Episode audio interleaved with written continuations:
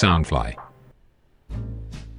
Hello Hello，大家好，欢迎回来《南洋奇闻》，我是扎古叔叔。《南洋奇闻》是由 Soundfly 声音新翅膀监制，全球发行。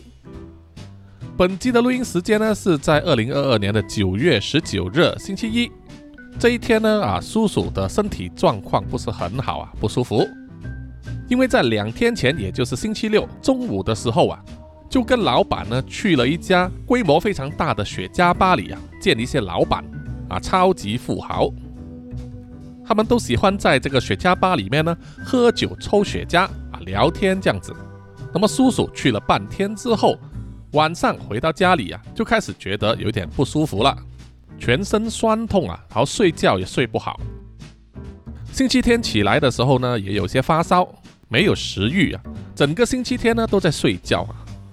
我老婆当然是怕我呢中了这个武汉肺炎呐、那么星期一早上呢，我们就自己做了一个检测，那么幸好啊，就只有一条线。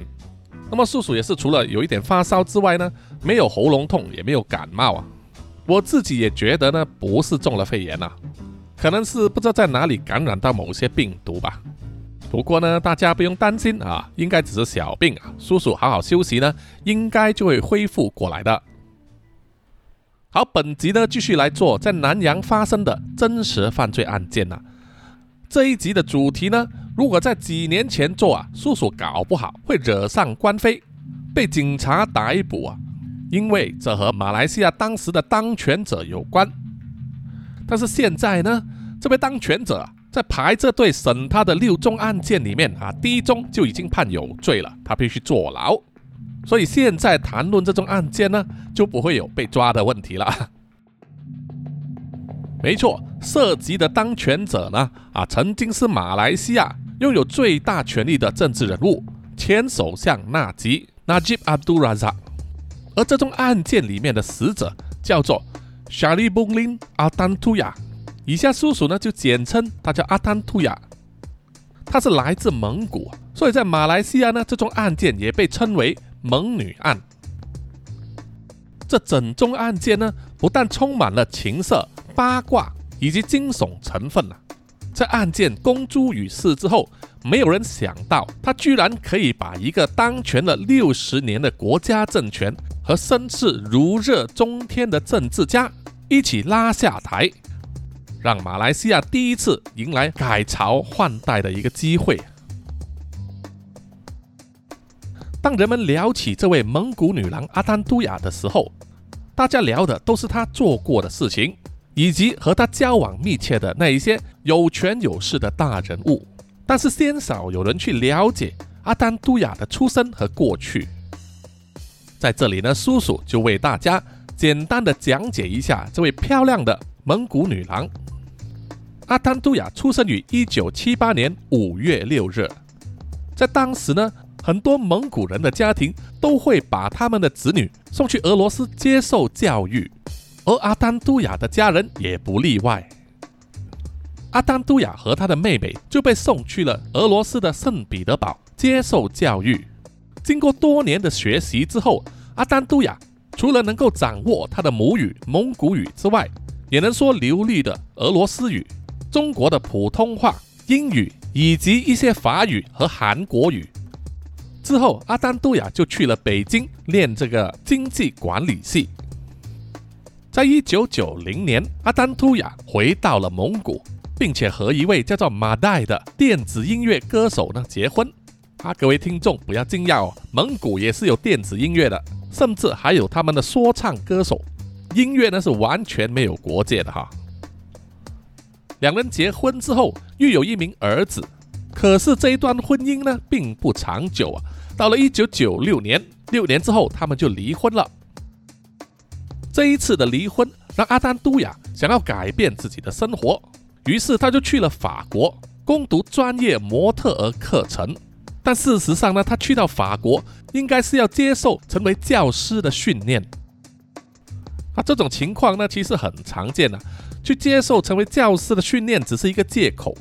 怎么说呢？成为模特儿出道的话，生活肯定比当教师呢灿烂许多啊，对吧？不过阿丹都雅的模特儿生涯呢，并没有成功。或者说根本没有办法入行，于是她又回到了蒙古，嫁给了第二任丈夫，两人又育有一名孩子。不过，同样的，也在几年之后离婚，而这名孩子呢，就交给阿丹都雅的父母照顾了。接着啊，阿丹杜雅的人生转捩点就开始了。他在蒙古呢找到了一份翻译的工作，因为他懂得超过五种语言嘛，哈。这份工作需要他常常呢离开蒙古到其他的国家去，包括中国、新加坡和马来西亚。那么根据马来西亚移民厅的记录呢，阿丹杜雅至少入境马来西亚呢两次，第一次是在一九九五年，而第二次是在二零零六年初。在马来西亚的这一段期间。对阿丹都雅有非常大的影响，因为他凭着当翻译员的这个工作呢，认识了一些在马来西亚内有权有势的人。二零零四年，阿丹都雅的生活呢，就和马来西亚的一些政治人物交错在一起了。在香港举办的一场研讨会上，他认识了阿卜杜拉萨巴金达。那么以下呢，叔叔就简称这个男人叫做巴金达。巴金达在当时是马来西亚战略研究中心的国防分析员。那么巴金达呢，也算是一位中年帅哥，有钱，而且呢为政府工作。于是阿丹都雅呢就和巴金达很快的就走在一起，发展成为情侣关系。那即使巴金达呢在马来西亚是有结婚有家庭的男人。之后呢，巴金达就带着阿丹都雅，让他当他的专属翻译员，去周游列国，出席大小公共场合。啊，这个世界呢，男人就是这个样子啊。穷的时候呢，老婆就当秘书用；但是有钱的时候啊，就秘书当老婆用。啊，主要是因为呢，阿丹都雅不但长得漂亮，谈吐大方，能说多种语言，而且最重要的就是能说俄罗斯语。简直就是出得了厅堂，下得了厨房，还上得了电动圆床，这对巴金德的事业呢很有帮助。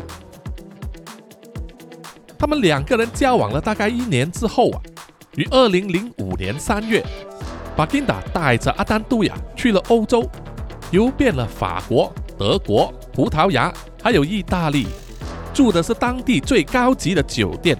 享用的是当地最顶级的餐厅美食，但是其实呢，这一趟的旅程并不是为了旅行、玩乐和购物啊，而是另有目的的。巴金达其实是受了马来西亚政府的这个委托，出国去为政府购买一艘潜水艇，而去签这个合约。在当时呢，大吉还没有当首相，而是当这个副首相，兼任国防部长。而巴金达就是他的代表人物啊，专门出国去签署和进行这个大额的军火买卖，所以这一趟呢，他们可以算是花公费来出游，吃喝玩乐全报公账，难怪会那么爽了。那么在欧洲这一趟的旅程呢，巴金德和阿丹杜雅两人最后就来到了巴黎，在那里，巴金德就将阿丹杜雅介绍给他的好兄弟。也就是副首相兼国防部长纳吉了。当然，在很多年之后啊，在网络以及各大媒体里面呢，就流传着一张他们三个人聚会的照片。所以后来，即使纳吉多次狡辩说他不认识阿丹都雅，其实根本无法让人信服。阿丹都雅有一位女性朋友，就曾经对媒体记者说。他看过同样的这一张三个人聚会的照片，是阿丹杜雅秀给他看的。这位女性还说，她记得当时阿丹杜雅跟她说，照片里的巴金达就是她的男朋友。这让这位女性朋友呢，感觉上啊，当时至少对阿丹图雅来说，他对这段感情是非常认真的。即使后来在法庭上。巴金的手握可兰经，当庭发誓说，他根本完全不认识阿丹杜雅这个人，也和他完全没有任何接触和交往。从这里我们可以看见啊，有一些当官的啊，就像粤语的一句话：“发誓当食生菜，就是发誓呢，就好像吃生菜一样普通，一天发几次誓也没有问题。同时也可以证明了一个说法，就是法律呢其实是针对君子，而很难针对小人，因为小人呢在庭上会说谎啊，叫他多发几次誓又如何呢？哦，也没有雷会劈下来。好，我们回到正题上。那么，自从巴金德介绍了阿丹都雅给他的好兄弟纳吉之后，很快在他们这个权贵的圈子里面，就传出了流言说阿丹都雅和纳吉有一腿。那么，马来西亚呢，就有一名私家侦探啊，因为调查纳吉和阿丹都雅的奸情，而在之后呢，被迫躲在印尼长达五年。这是因为啊，他发现。这宗案件居然是一个无底洞啊！越查越深，越查越黑，而且涉及当时已经成为首相的纳吉。他害怕自己呢会受到牵连被杀害，所以就逃到了印度躲起来。那么纳吉好色呢？叔叔也是多次听到这样的传言，尤其是叔叔在沙巴工作的时候啊，当时纳吉还是国防部长。那么叔叔所认识的沙巴当地的承包商，因为他也有接一些当地军方的工作，所以就听到了当地将军和军人们跟他聊的一些八卦。他跟叔叔说啊，曾经来过沙巴呢，进行这个阅兵仪式。那么当地的将军当然是隆重的欢迎他，毕竟他是国防部长嘛，国防的预算都掌握在他的手中。那么沙巴州的军方预算呢，本来就不高。有很多装甲车啊、器材等等呢，都是老旧生锈的，必须予以升级或者更换、维修等等。那么这个时候当然是最好的机会啊，向纳吉呢提出这个要求了。那么在出席这个阅兵仪式的时候，那位将军呢还带着他漂亮的夫人一起出席，应该是想要炫耀嘛啊，跟老婆大人说：“你看，我可以直接跟国防部长聊天，多有面子。”这个事情却没有按这位将军的预想去发展，因为纳吉呢非常好色，而且呢和曹操一样，就是特别爱人妻。他在这场阅兵仪式上就看了这位将军的老婆一眼呐，不用说就动心了。那么他也不直接说明啊，只是派一位左右手呢去通知这位将军，跟他说有什么正事要聊的话啊，明天吧哈。但是今天晚上呢？我想和贵夫人呐好好聊天聊剧本，哈哈啊，当然不是聊剧本啦，那都是导演想要睡明星的这个借口。总之，不管出于什么理由，就是要这位将军的夫人呢陪他一个晚上。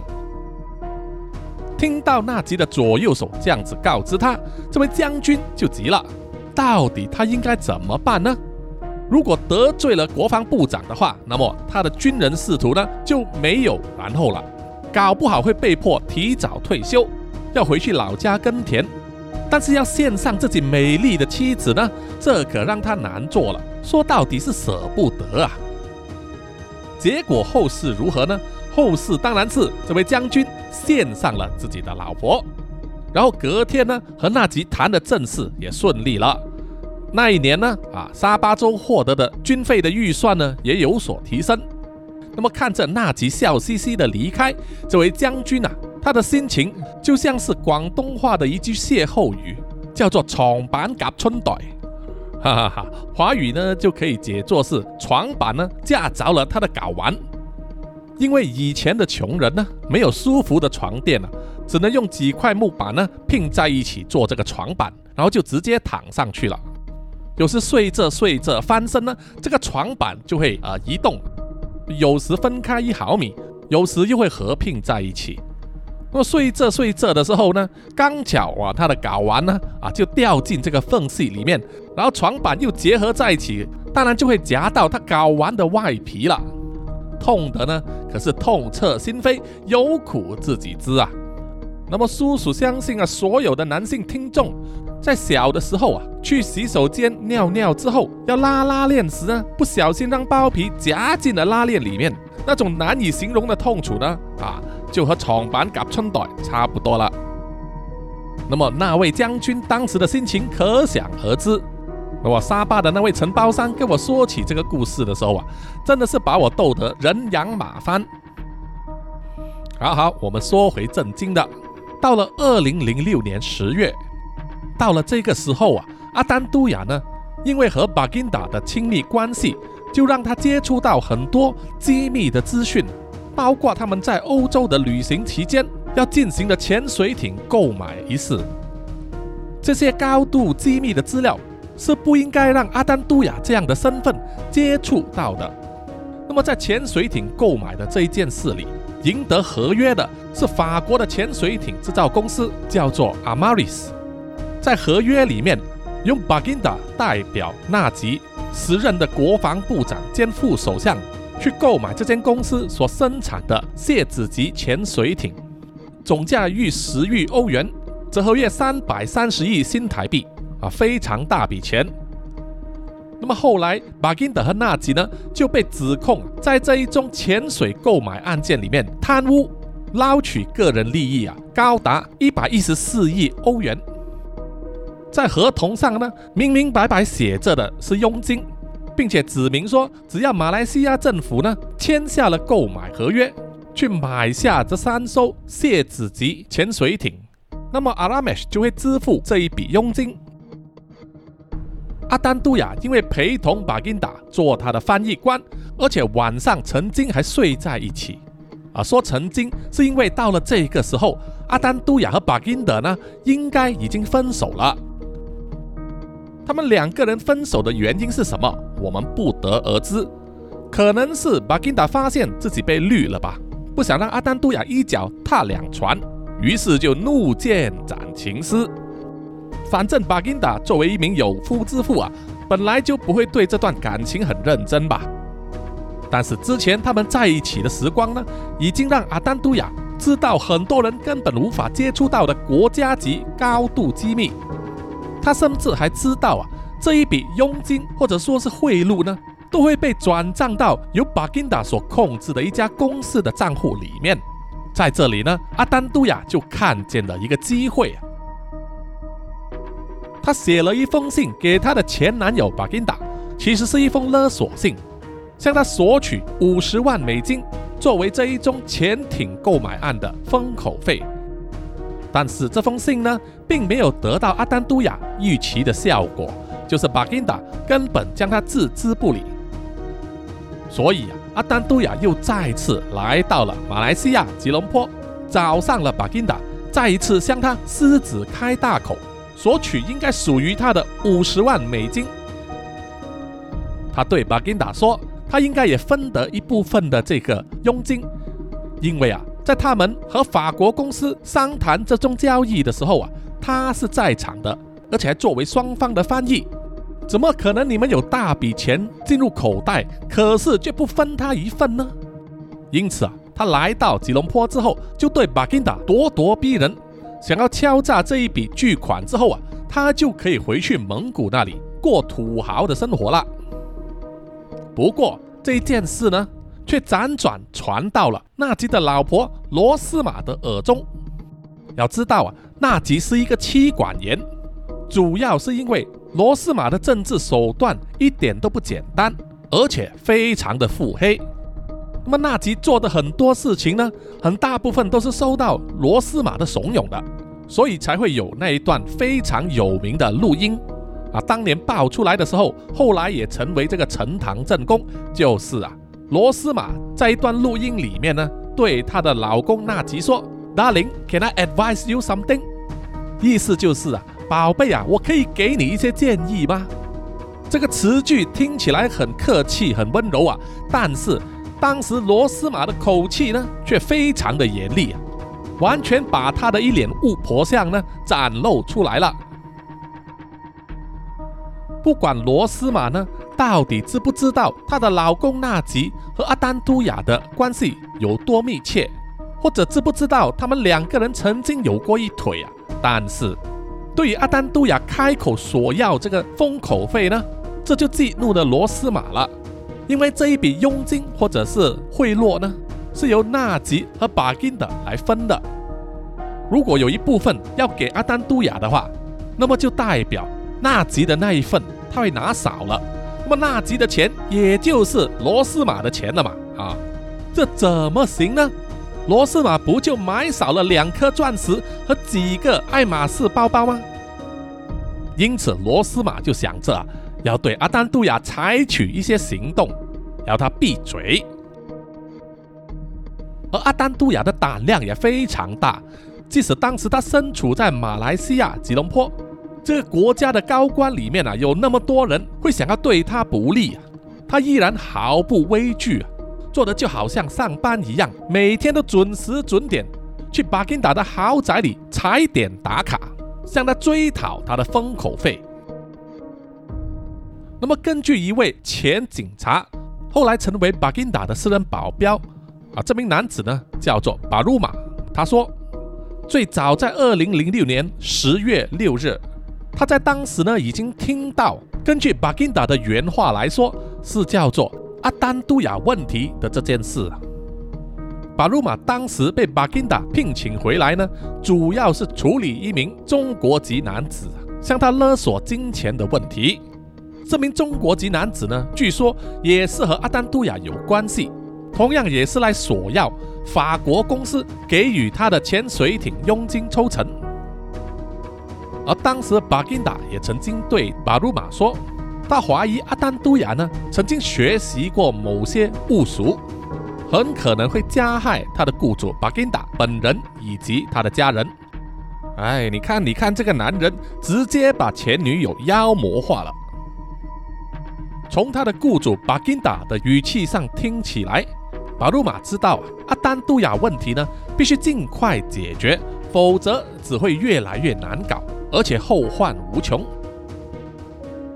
那么巴金达呢，曾经向这位保镖巴鲁马呢分享过一些大概，就是关于巴金达呢怎么样认识阿丹杜亚。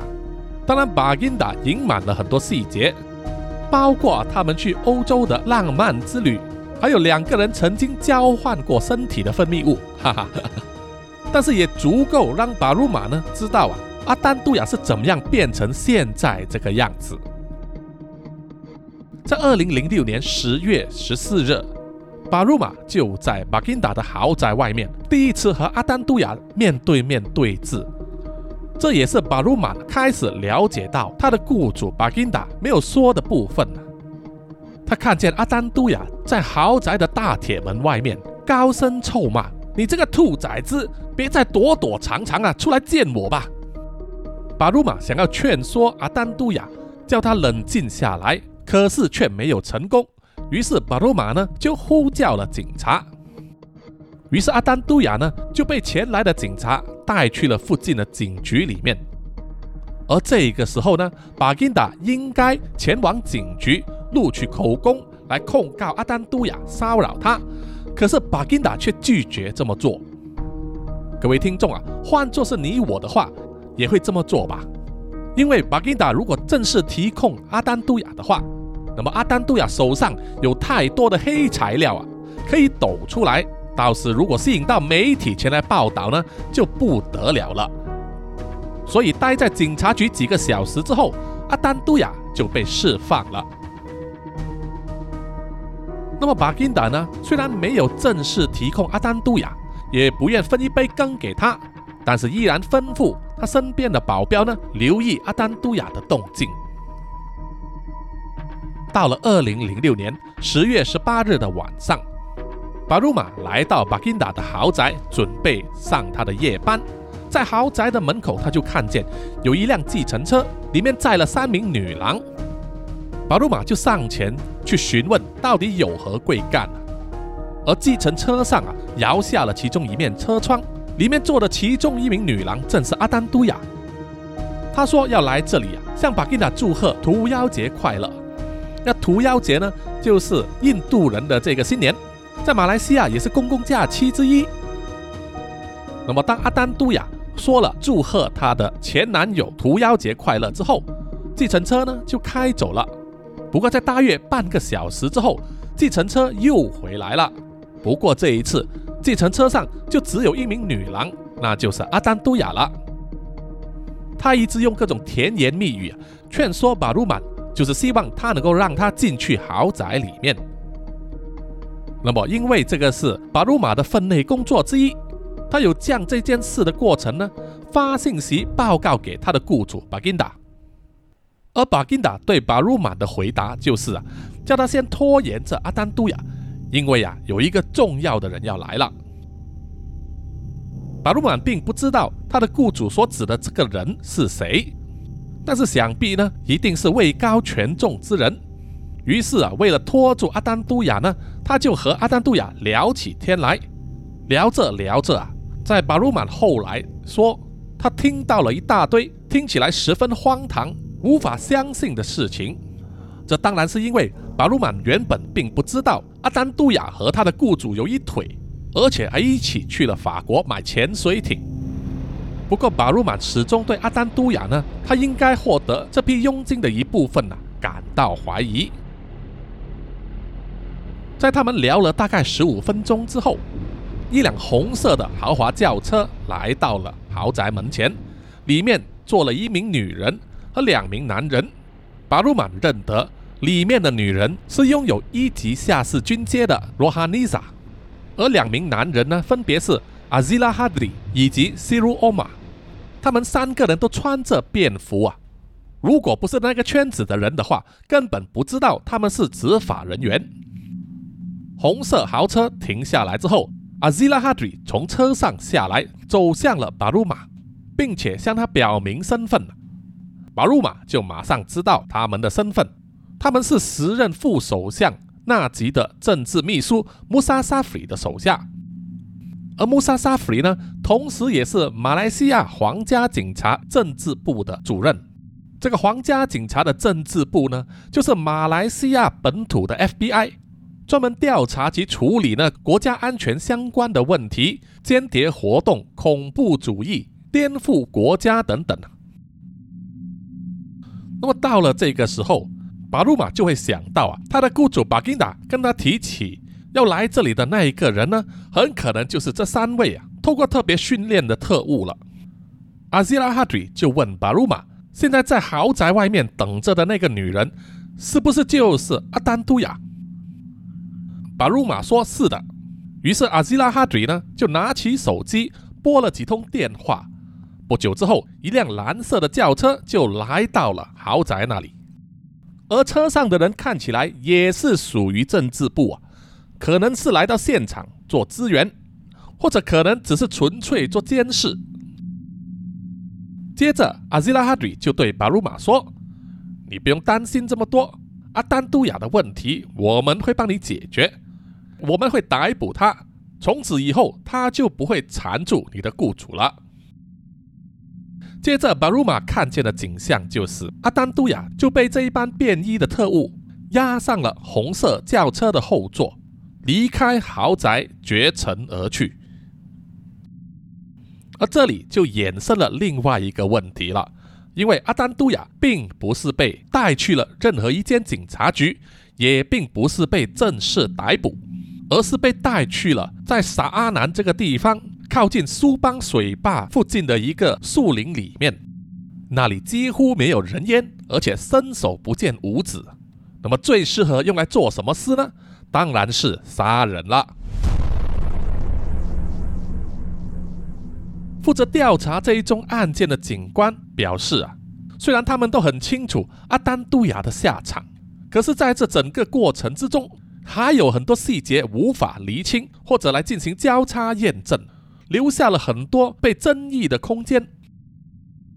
而在坊间最多人认为最接近案发真相的过程呢，就是阿丹都亚被载去苏邦水坝附近的树林的时候，他很可能是被蒙上了双眼，铐上了手铐。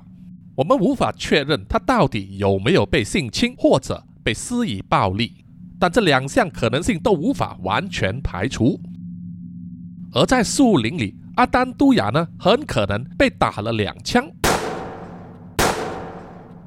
而接下来也是颇受争议的部分呢，就是对他施以处刑的这个凶手呢，不知道是出于什么原因或者心态啊，居然决定在他的身上放上了 C4 炸药，然后把炸药引爆了。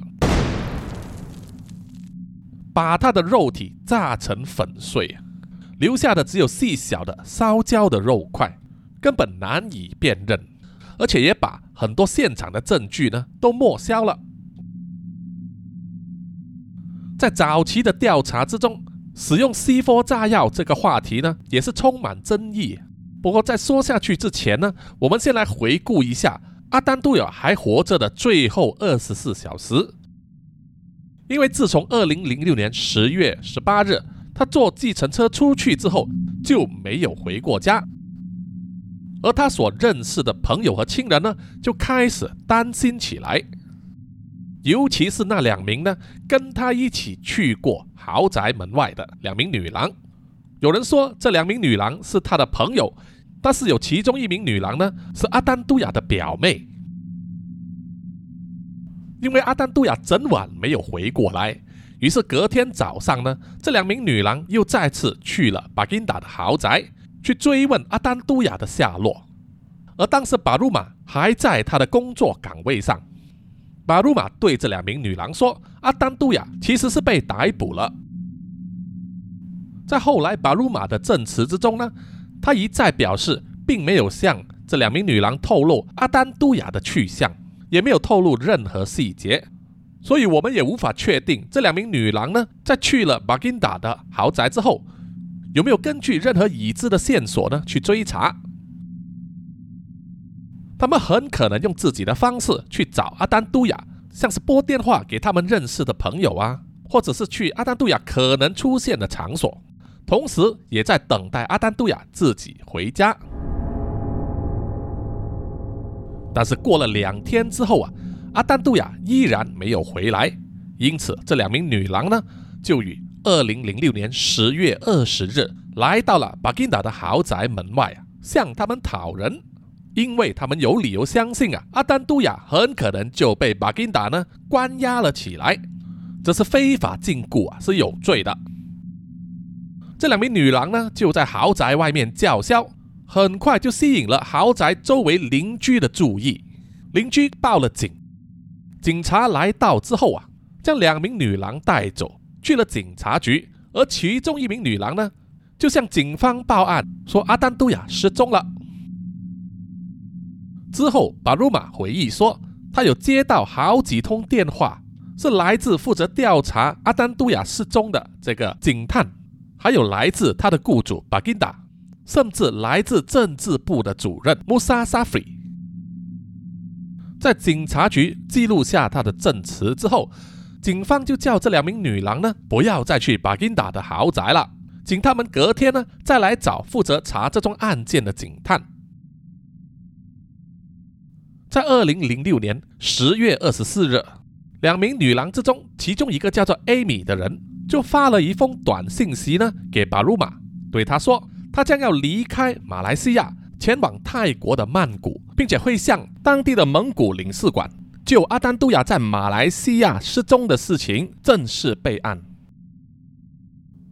艾米要这样子做呢，很可能是因为他别无他法啊，因为在马来西亚呢是没有蒙古的领事馆，只有这个政治代表处。那最靠近的领事馆只有在泰国和新加坡。同时呢，艾米也可能完全不相信任何马来西亚人，因此决定转战泰国，寻求本国人的协助。当然，后来吉隆坡的警方呢，确实是有行动去寻找阿丹都雅，不过后来就因为有人报案说，在苏邦水坝附近听到了爆炸声，吸引了警察前来查看，发现了地上焦黑的一片，还有烧焦的碎肉啊。经过 DNA 检测之后，才能够证明死者呢就是失踪多日的阿丹都雅。而警方查这宗案件呢，越查也发现越难搞，因为这样子用炸弹来炸尸、毁尸灭迹的手法从来没有发生过。在确认了死者阿丹都雅之后，警方接下来要查的当然是这个炸弹到底从哪里来。有调查人员争论啊，使用的这个炸药呢，并不是 C4，而是 PETN 或者是 RDX。PETN 呢，就是基物四醇四硝酸酯，有一个比较容易念的中文名字呢，叫做泰安或者是泰恩，是目前已知呢最强的炸药之一，外观是白色的结晶，是恐怖分子和自杀炸弹客最喜欢用的炸药之一。听众可以想象一下，只要有六克这个泰恩，六克嘛，大概就是比屎大一点了，就可以把飞机呢炸开一个洞。而另外一个 RDX 呢，学名叫做环三亚甲基三硝胺，简称黑索金，同时又有一个外号叫做旋风炸药，同样也是呈白色粉末状啊。以前是用来作为医药用途，或者是杀老鼠。不过后来发现啊它容易被引爆啊，因此主要就用来做炸药了。PETN 和 RDX 这两种炸药呢，在马来西亚主要是用在采石上，就是把岩石炸开，好进行开挖。因此他们就认为呢，很可能这个炸药的来源就是来自沙阿南，因为它非常靠近附近的这个采石场。但是不管是 C4、PETN 或者是 RDX，都不是在市面上容易买到的东西。必须拥有政府的准证才能够收藏以及使用。到底凶手是如何得到的呢？这一点就让警方很难去追查了，因为他们受到很多各式各样的阻扰，包括在政治方面，有上面有人对他们施压。无论如何，在马来西亚发生用炸药把尸体炸碎的案件呢，当然是轰动全国了。那么中文报章呢，就给这宗案件。关于一个名称叫做“猛女案”，在各家媒体追踪报道的情况之下，整件事就像雪球一样越滚越大。警方觉得证据充足的情况之下，就展开行动，逮捕了那两名政治部的特务阿 l 拉哈 i 还有 Siru Oma，并且控告他们谋杀。巴金德也同样被逮捕，控以教唆杀人。在过了接近两年之后啊。法庭才正式开审，但是巴金达呢是分开上庭被控的。他的这种官司在二零零八年五月先行展开，而阿丹都雅的家人也聘用了自己的私人律师，向法庭呈上了大量的证据啊，想要把副首相纳吉拉进法庭来做供。可是法庭却说这样子做呢是不成立的，不符合司法程序。因此，并没有采纳他们的私人律师所呈上的证据。那么，他们只剩下一条路可以走啊，就是希望能够说服这宗案件的主控官，能够把他们提供的证据带上法庭。可是，这宗案件的主控官同样没有接受他们的要求。到了二零零八年年末，马来西亚的高等法庭呢，准备做出裁决。巴金德被宣告无罪释放，这一项判决呢，引起国人大力的争议啊，及饱受批评。这根本就是官官相卫嘛。虽然高等法庭作出裁决之后，主控官说他会提出上诉，可是据叔叔所知呢，根本就没有做出任何上诉的申请。巴金德就这样子继续享受他的人生。而对于两名特务阿兹拉哈迪以及 Siru Oma，他们的官司被推迟到二零零九年一月才开始审理。在庭上，阿兹拉哈迪和 Siru Oma 呢互相指控对方，同时还暗示啊有更高权力者呢给他们下这个命令。而 Siru Oma 甚至还在法庭上说，他觉得自己是一个戴罪羔羊。在二零零九年二月。这两位特务阿西利阿哈迪和西鲁奥马就被法庭裁定谋杀阿丹都雅的罪名成立，被判以死刑。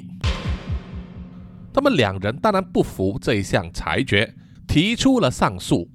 在他们申请上诉的期间，其他课题也被提出，包括为什么主控官呢，就是迟迟不愿提出针对巴金达无罪释放的上诉。从各种迹象来看，我们可以猜想得到，巴金达是获得政府高官的保护，让他免受法律的制裁。当然，这也只是流言，根本没有确凿的证据可以证实。阿兹拉哈迪和西鲁欧马的上诉啊，花了很长的时间，一直到二零一三年，他们两个人的死刑裁决被上诉庭推翻了，让他们可以无罪释放。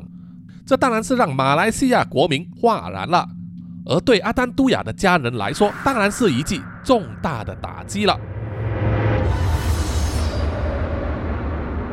对于上诉庭这样的裁决，很多马来西亚人都愤愤不平。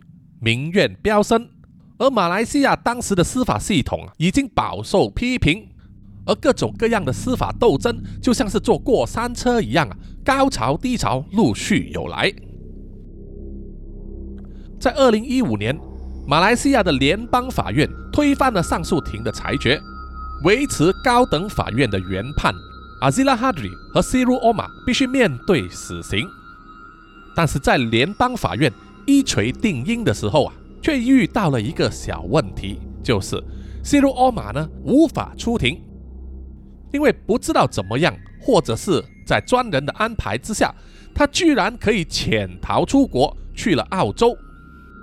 他在澳洲逗留了一段时间之后啊，在布里斯本被当地的警察逮捕，而阿兹拉哈迪呢，就不断的在尝试向联邦法院上诉。想要争取回他的自由身，结果到二零二零年十二月的时候，他失去了所有上诉的机会，因此难逃死刑。不过到了二零二二年的今天，他依然被名列在死囚的名单上，被关在加隐监狱。那么阿西拉哈迪在过去的几年都坚称，前首相纳吉以及他的好兄弟巴金达呢，都涉及了阿丹杜亚的命案。而西鲁乌马方面，他被澳洲警方逮捕之后，就开始爆料了。他表示，在2005年，他确实收到上头的命令，要他去解决阿丹都亚。而西鲁说，他自己既服从命令，也没有完全服从，其实就是暗喻说，他确实有绑架了阿丹都亚，但是下手杀人的并不是他，而真正的凶手呢，依然逍遥法外。他同样也指证说，纳吉以及他的政治秘书穆萨沙菲同样有涉及这宗案件。这一套说法呢是完全成立的，因为从一开始呢，纳吉以及他身边的人呢都和阿丹都亚牵扯上了关系。不过，即使西鲁欧玛这么说，当时在马来西亚这一头呢，纳吉贵为首相啊。当然是死口不认了哈，他说这些都是政治对手的抹黑、造谣生事啊，要打击他的名声。当然否认归否认啊，有没有人相信是另外一回事。反正政治家呢，大半都是在说谎的时候不眨眼睛，他会这样子撇清关系啊，也是在想象之中。只是没有想到啊，一年之后被关押在澳洲的 C 鲁。却突然推翻了自己先前的所有供词。当时很多人都认为呢，C 鲁这样子做是希望有一天能够获得当权者的照顾及保送，让他再一次回到国土，同时也不用再担心他自己和他家人的安全。那么到了二零二二年的今天，这事件就发展成什么样的局面呢？那么前面有说到，阿西拉哈迪依然在死囚的名单里面，蹲在监狱里等待受刑。西鲁欧马依然被扣留在澳洲，他曾经接受当地的一个电视节目六十分钟的访谈。我相信听众们呢可以去 YouTube 里面寻找一下哦。而巴金达呢，经过这件事之后，就和他的家人呢，静悄悄地跑去了英国，低调的生活。而阿丹都亚年迈的父亲呢，依然在针对阿西拉哈迪以及西鲁欧马呢打这个民事诉讼，要求他们做出赔偿。他说，这是因为阿丹都亚不在的这些期间呢，他留下的其中一个孩子受到非常大的心理创伤，而另外一个儿子呢，据说有残疾的问题，非常需要密切的医疗照顾啊。坊间有些人就认为呢，阿丹都雅其实是一个贪财的小人，以他一个普通人的身份呢，居然敢用这些国家安全机密去威胁高官，真的不知道死字怎么写啊！不过也有人认为呢，阿丹都雅其实是非常聪明的，他看到了一个机会啊，可以让他赚一笔钱，于是他就狠狠地抓住了这个机会，来帮助自己啊度过非常困难的财务状况。当然，他也确实小看了这宗案件里面涉及的那一些马来西亚高官，他们的政治实力，他们的不择手段，实在不是一般人呢可以想象得到的。叔叔心想呢，哦，阿丹都雅可能是知道的有点多，而且他开口索要的封口费也有点多了，这让对方觉得呢，与其付这一笔钱来封住他的口，很难保证有一天他又会再来索要更多的金钱，不如就一了百了，把他的身体炸成粉碎，因为只有死人才能守住秘密啊。叔叔呢，觉得遗憾和失望的就是，到目前为止呢，都没有一个人为这件案付出应有的代价和惩罚。而这一宗潜水艇购买案件呢，还有很多细节秘密呢，根本难以追查。受到国家政府操控的主要媒体都没有报道这件事，甚至只是淡化，可见它的黑暗程度啊。而马来西亚呢，也曾经做过一个迷因，就是啊。我们的国防部非常的厉害啊，买了战斗机，但是啊，战斗机没有引擎，不能飞；而买了潜水艇呢，潜水艇既然漏水，不能下潜。哎呀，所以呢，像叔叔这样的马来西亚人呢，对当时纳吉在位的时候，对整个国家的司法系统以及执法系统呢，是完全不信任的，因为那时纳吉鼓吹 “cash is king”。有钱就是皇帝呀，所以他不断的撒钱去收买大量的官员，让整个国家呢没有人可以动到他。当然，马来西亚依然是个民主的国家啊，民心所向还是可以通过这个投票来表达的。在二零一八年，我们通过投票让执政长达六十年的国政下台，正式开启了改朝换代的时代啊，让反对党可以上台。并且针对这些贪污的政治人物呢，逐一被提控上法庭，所以才有纳吉和他的老婆罗斯玛呢被判坐牢的今天。当然，这个名单还很长啊，我们都非常期待纳吉呢会有更多朋友加入他的行列，一起尝尝减肥皂的日子啊。好。本集南洋奇闻真实犯罪案件呢，就到此结束了哈。谢谢各位听众的收听，有什么意见或者回馈的话，欢迎到南洋奇闻的 IG、YouTube、Facebook、Apple Podcast 还有 Mixer Box 给叔叔点赞留言哦，谢谢大家。好，接下来呢，就来念出一些听众们的留言。首先是在 Apple Podcast 上，这位来自台湾的朋友呢，他的名字叫做鹿港史丹。他说：“因为被外派来到印尼设厂啊，空闲的时候和开车的时候呢，都会听扎古叔叔的故事。从今年四月份开始，每集都听，常常晚上一个人听到发冷，或者被音效吓到啊。追进度追到现在，终于赶上了。谢谢你，谢谢你，也希望你能够推荐给身边的朋友哦。因为在印尼天气非常炎热嘛，就让他们陪你一起发冷吧。”。好，接下来是回答关于寿星一家的那个故事的留言了。这位听众郭玉莹呢，就在 YouTube 上说阿派和 Sam 的新故事啊非常精彩啊，谢谢你，谢谢你。另外一位留言的听众叫做胡啊，他说他是扎古叔叔的长期听众，这集故事也很有意思啊，但是近亲繁殖背后的阴谋和缘由呢，似乎还没有明朗。这条线是不是还有续集呢？期待期待，好奇好奇。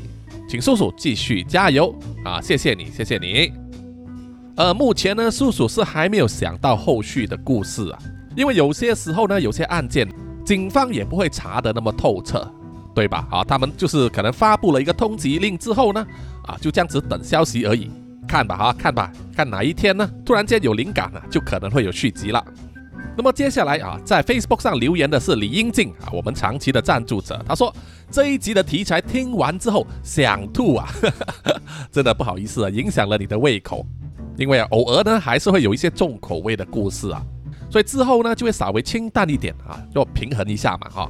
同样的，在 IG 上留言呢，阿 K 哥寿宇说，结尾真的听到生理不适啊，这家人简直是真实版的 Wrong Turn 啊，Wrong Turn 是一部呃电影哈，口味非常重啊，没有看过的听众呢啊可以去找来看，保证看过之后呢啊不想吃烤肉了。接下来留言的是 Jack 二零二零零二二零，他说战过苏拉雅的警探啊，对付三个七型根本不算是什么。这说的也是啊，因为阿派和 Sam 第一次出场的时候呢，对战的就是苏拉雅这个妖怪啊。当时即使他们全副武装，但结果还是两败俱伤，还让苏拉雅逃走了。不过那也算是一次珍贵的越级打怪的经验吧，哈。然后接下来留言的是 Adam Losley，他说泰国超级警察阿派，哈哈哈哈。不过呢，叔叔有在想，在这一宗案件里面，开枪杀敌比较多的不是 Sam 吗？其实叔叔也没有算过，可能听众们呢可以帮忙数一下，就是阿派和 Sam 在这么多集的故事里面呢，到底有多少人呢成为他的枪下亡魂了？啊，这或许呢可以做一个非常有趣的统计图。那么接下来是在 Mixer Box 上的留言。啊，大家呢除了在抢头香之外，也在排名啊，就是一到十这样子排队来签到啊，谢谢大家。那么这位听众林玉如呢，就是说很吸引人，想听完故事的说书者啊，谢谢你。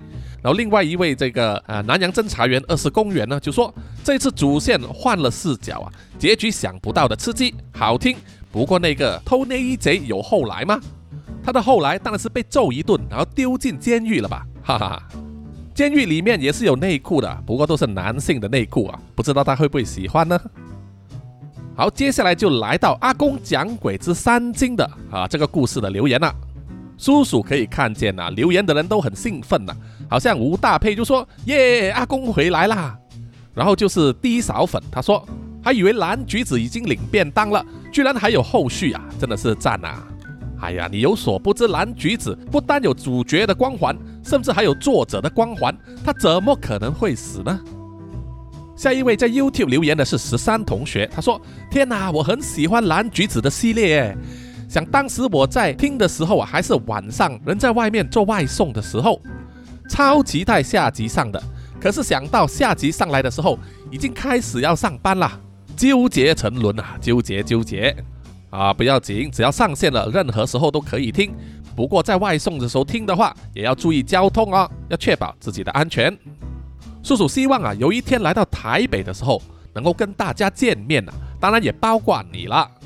接下来是在 Facebook 上啊，这位听众于听过就说超喜欢阿公系列的故事，超好听啊，谢谢你。然后另外一位留言的是新面孔啊，他是他叫做百兵看潮流，他说听起来啊，谢谢你。然后李英静也说，这一集发布的隔天收听的也是他的儿子确诊的首日。啊南洋奇闻是隔离热子的好朋友，我希望他的儿子热相呢能够早日康复，因为他偷偷喜欢的那位 YouTube 妙妙还被困在后室里面生死未卜啊！哈哈哈。接下来是在 IG 留言的一直该，他说蓝橘子系列真的好听啊，等了好久了，还会有吗？感谢叔叔。呃，如果大家都喜欢阿公的话啊，那么叔叔呢可以和蓝橘子再聊一下哈。好，接下来是 Mixer Box 上啊，我们我们的南洋侦查员 Sandy Lee 呢就说今天他是斗内的 Number One，斗内的 VIP 呢啊，他就是头香了，也非常感谢他一直以来的支持啊，谢谢你，谢谢你。另外一位留言的是冰旋风，他说阿公终于回归啦，听叔叔说鬼怪的故事超嗨的啊，谢谢你。最后一位留言的是 Sasha，他说真的很好听，谢谢叔叔，谢谢你啊，我也谢谢大家，还有很多留言无法一一读出啊，请大家见谅。希望大家呢继续踊跃的留言，让叔叔继续做好这个节目。好，说完了留言之后啊，这里有一个特别的单元，就是呃，有一位南洋奇闻的长期听众啊，Jesse Mini 呢，他有私信叔叔说。啊，他因为听了南洋奇闻，有了一些想法，因此呢，也开始做 podcast 了。那么他的节目呢，就叫做奇闻调查局，同样也是有收集各种各样的啊都市传说奇闻，当然也有创作的这个部分啊，哈哈。所以喜欢这一个口味的听众们呢，也可以去啊，你们听 podcast 的平台里面找一找奇闻调查区去捧场一下，好不好？那么叔叔对于自己所做 podcast 这件事啊，能够给别的朋友呢一些启发，让他们去尝试一些新的东西啊，也真的是一个很不错的感觉啊，哈哈，让叔叔感觉到有一点点骄傲啊，哈。好，在最后的最后呢，请让叔叔感谢所有赞助者，念出赞助者的名单。首先要感谢的就是南洋探险家 Jimmy Chin、Alan Yu 以及陈忠杰。接下来是南洋侦查员二四公园图子 Raffu、一直该 Sandy Lee、真爱笑三十三、洪志伟 Kinas、蔡小桦、宋婉玲、朱小妮、许家伟、李承德、洪丽玲以及苏国豪。接下来是南洋守护者萧雅欣、赖玉佳以及卡奥利莫莫。最后呢，就是南洋信徒 Adam Lossley 以及吴大佩了。好，谢谢大家，谢谢。好，我们下一集再见吧，拜拜。